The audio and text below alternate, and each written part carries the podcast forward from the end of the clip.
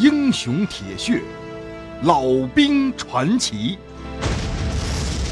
欢迎关注清雪评书《吴家》。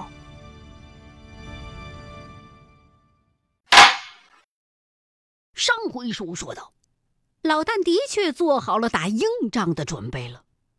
可是万万没想到会遇到这么一场力量对比绝对悬殊的恶仗。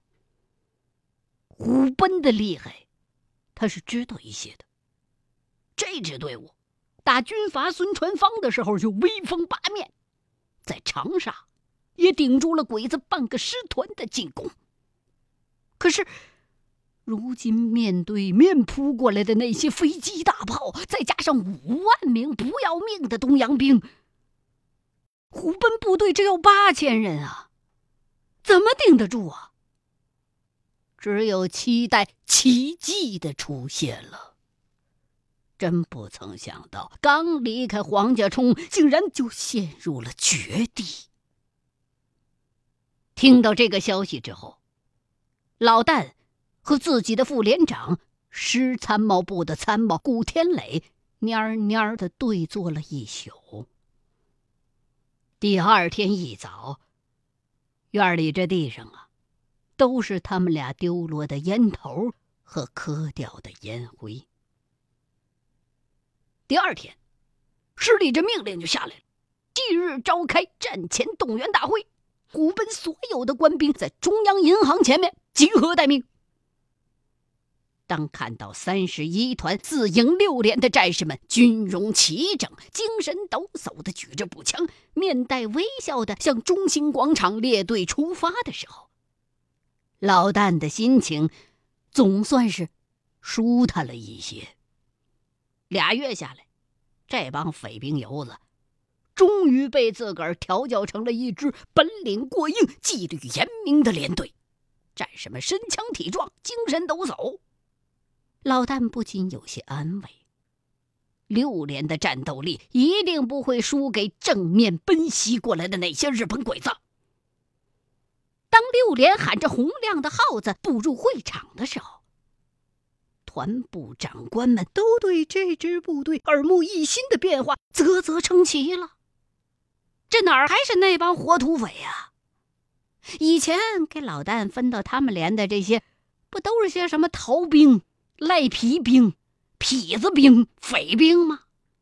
哎呀，这两个月不见，明明就变成了一支虎虎生威的铁军了，个个身强体壮，动作刚劲，似刀擦的锃亮啊！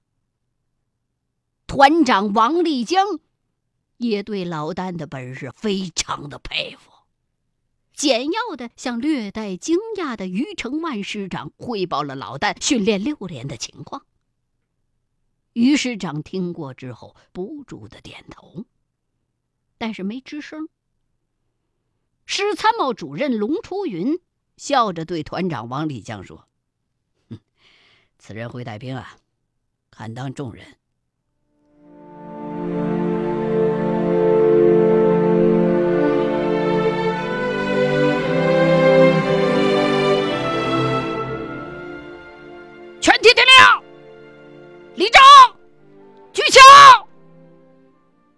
战士“哗”的一声，将钢枪举到了身前，再放到了身体的腰侧，同时咔，标准的立正。虎贲无敌，虎贲万岁！八千名战士齐声高喊，那声浪就如同是千军万马呼啸而过，在广场上回荡着。于城万师长从容的走到了台前。崭新的中将军服上缀满了亮光闪闪的勋章。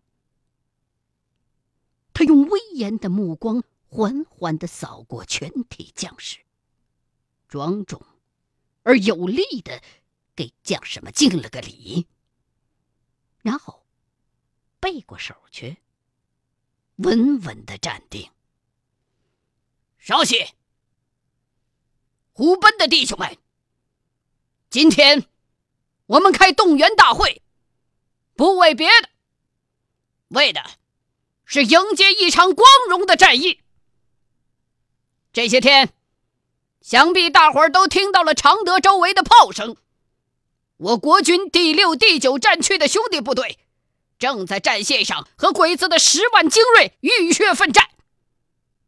日本鬼子想通过这一仗打下湖南，打下进攻大后方的门户，日夜不停的向我军战线进攻，可谓不惜血本。七十四军的其他几个师，在离我们不远的地方，已经打了两个多月了。弟兄们众志成城，虽然血流成河，却让鬼子十万大军步步为艰，同样损失惨重。如今，鬼子钻过来几个连队，几万人马，就想大摇大摆、轻轻松松的拿下常德这个宝贵的粮仓。休想！想放几响小炮，扔几颗炸弹，就把常德如探囊取物一样攻占。休想！因为有虎贲在，因为有我们在。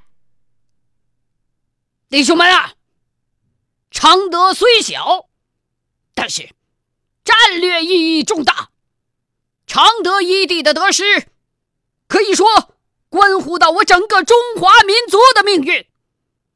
常德如若失守，两个战区的防线就会面临崩溃，长沙、衡阳即将不保，湖北的这块宝地，这座大粮仓。就会落入日寇之手，因此可以说，常德亡则相败，相败则国破，国破即家亡。常德三面临水，我们可谓背水一战，是置之死地而后生。我们的城防区域不过南北四十余里，在地图上。可谓弹丸之地，可这是多么重要的一个弹丸之地呀！它的重要性比长沙有过之而无不及。长沙城我们守住了，常德城我们一定可以守住。为了党国和人民，为了我们的亲人，我们一定要完成这个神圣的使命。现在，我命令你们，上到师部，下到伙夫，都要做好和日军浴血奋战的准备，准备拼到最后一人、最后一代、最后一条战壕，虎贲与常德同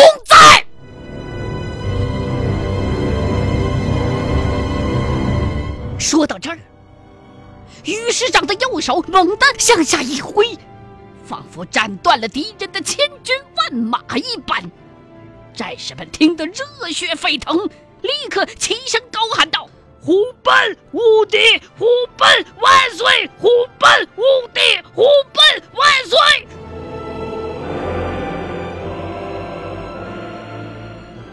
我们虎贲部队东征西讨。南征北战，还从来没有吃过败仗，这一次也不会。我们要让日本鬼子知道，面对他们的是中国最为顽强的军队。现在，不仅我们中国人民，全世界的反法西斯力量都在关注着我们，等着我们胜利的捷报，增强。全世界人民反法西斯必胜的信心，弟兄们，我们要对得起那上百万已经壮烈殉国的兄弟，要对得起被日寇残酷屠杀的中国人民，要对得起被日寇践踏的中华大地。我们报效国家的机会到了，我们建功立业的机会。到了，虎贲无敌，虎贲万岁！五十七师官兵们震天的呼喊冲破云霄，直上九天。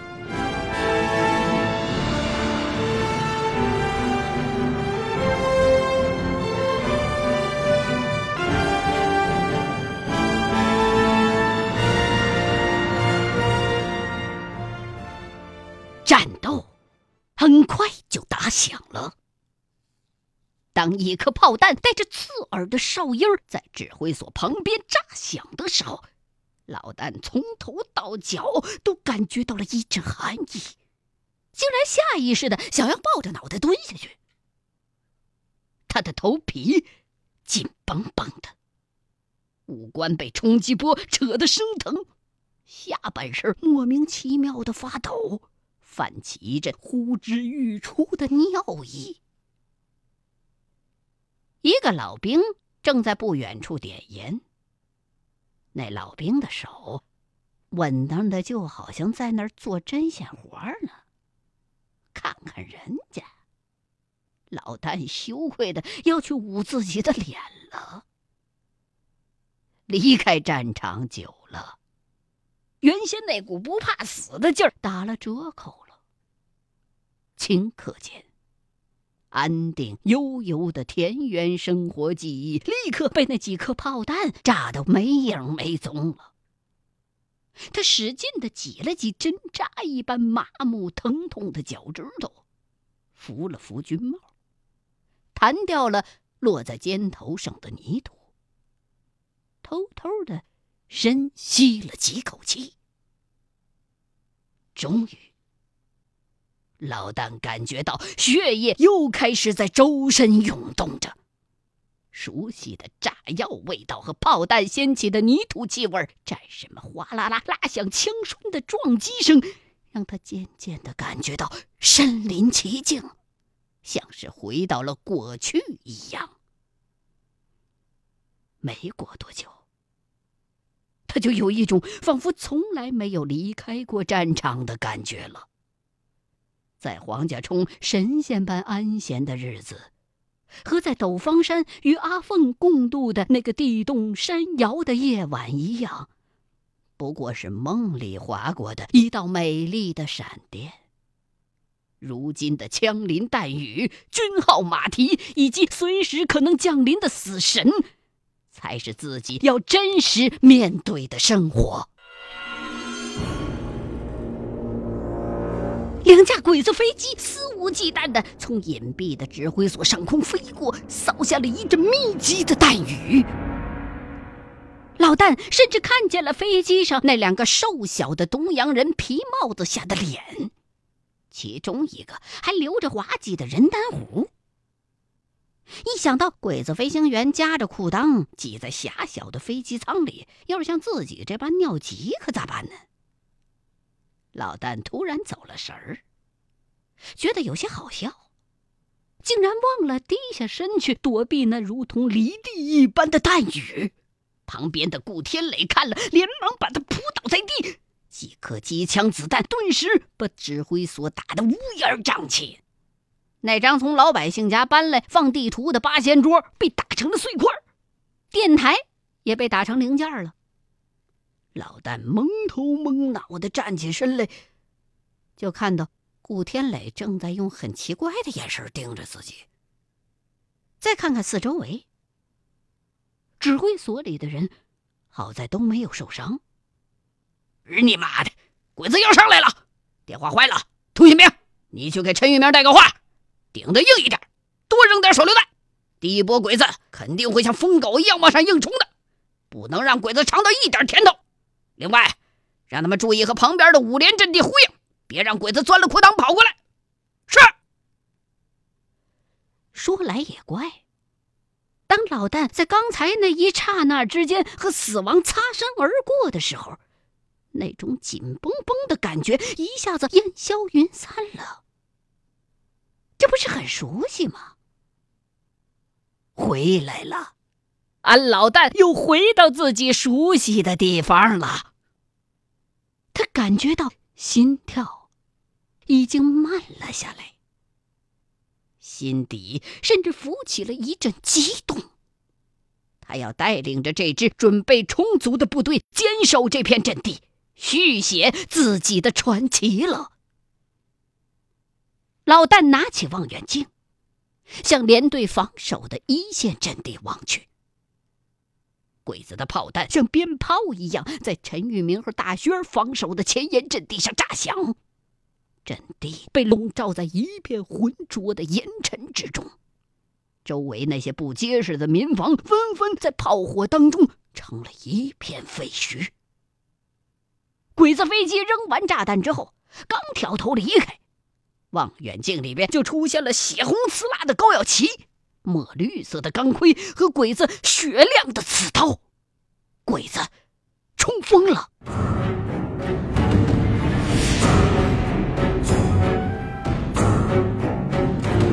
用迫击炮轰一下敌人的队形！预备队，准备！顾天磊一边观察着前方阵地，一边下着命令。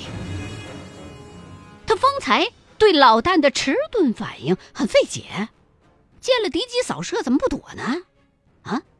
逞英雄？这看着又不像，难不成是老久不上战场了，有点发懵吧？现在他总算看到老旦镇定自若的在观察前方阵地了。不远处，几次爆炸崩了很多的弹片和碎石头，打在了用来伪装的树枝上，沙沙直响。也有不少的石头子儿弹到他们俩身上的。老旦竟然一动都没动。这指挥所呀，顾天磊觉得离前沿阵地太近了。可是老旦坚持要设在这儿。昨天为这个，顾天磊跟老旦争执了好一会儿。照顾天磊对鬼子的了解，一旦被鬼子飞机发现这是个指挥部的话，立刻就会招致一顿毁灭性的炮火覆盖。鬼子的炮弹可不像国军那么金贵，动不动往一个地方砸就是砸几百发。但是。老旦习惯了看着弟兄们作战了，是攻还是守都要瞅在眼里头。老旦安排了两个预备队，梁文强带的三排，还有赵海涛带的四排，都在前方一百五十米距离的深壕里。朱铜头的警卫排也藏在右边的隐蔽带，一个招呼打过去，一两分钟就可以冲到阵地上去。所以，老旦跟顾天磊争了几句。越说越拧，干脆不说了。在血战长沙的时候，顾天磊颇有心得。他认为，鬼子的阵地上极具优势，其多兵种协同作战的能力远远胜于国民革命军。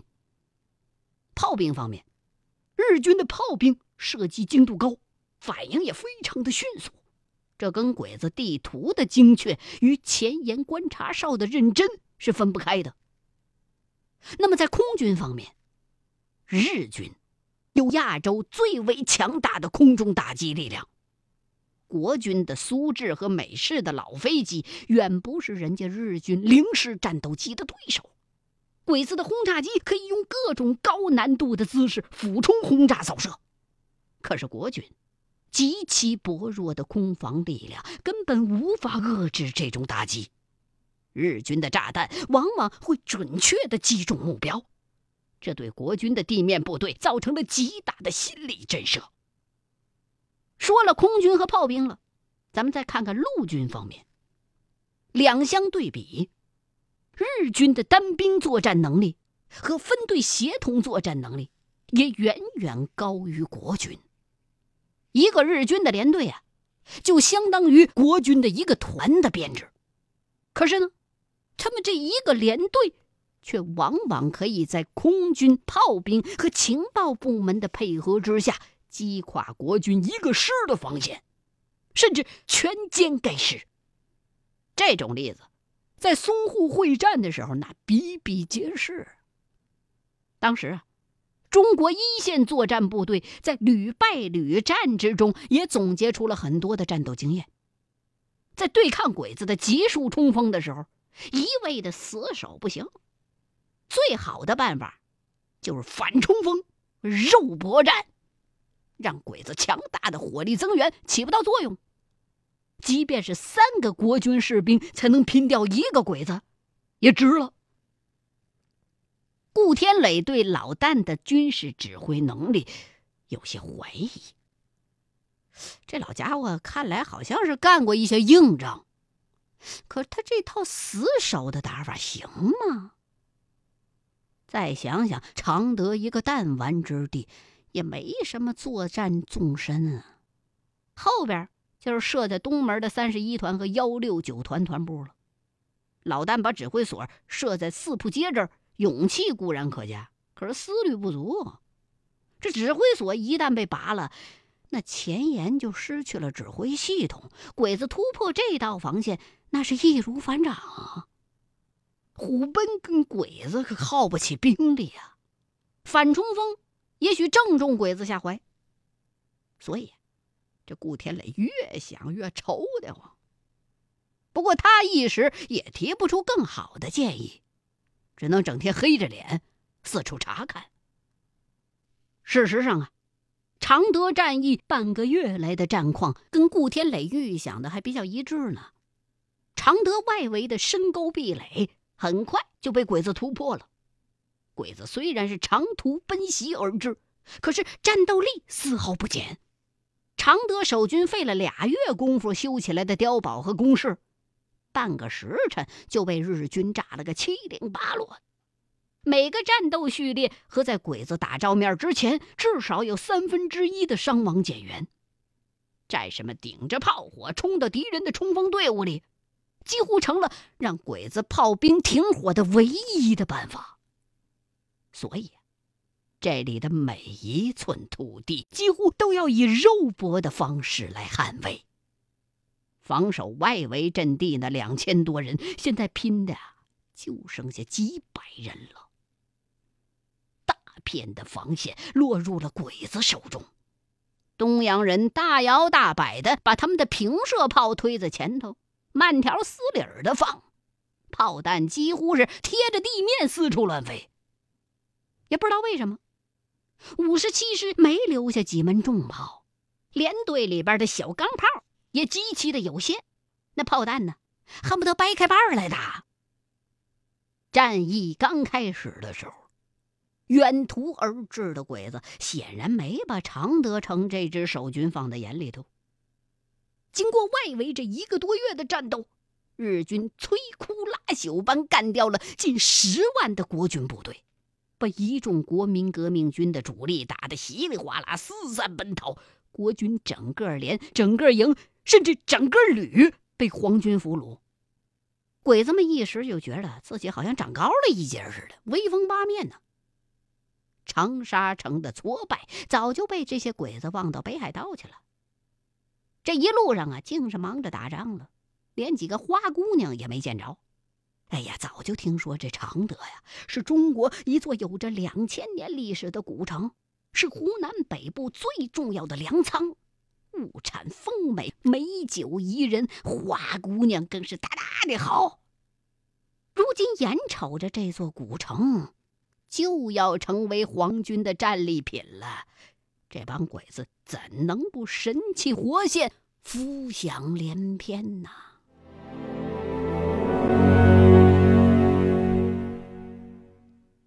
知后事如何？明天同一时间继续收听清雪评书吴家。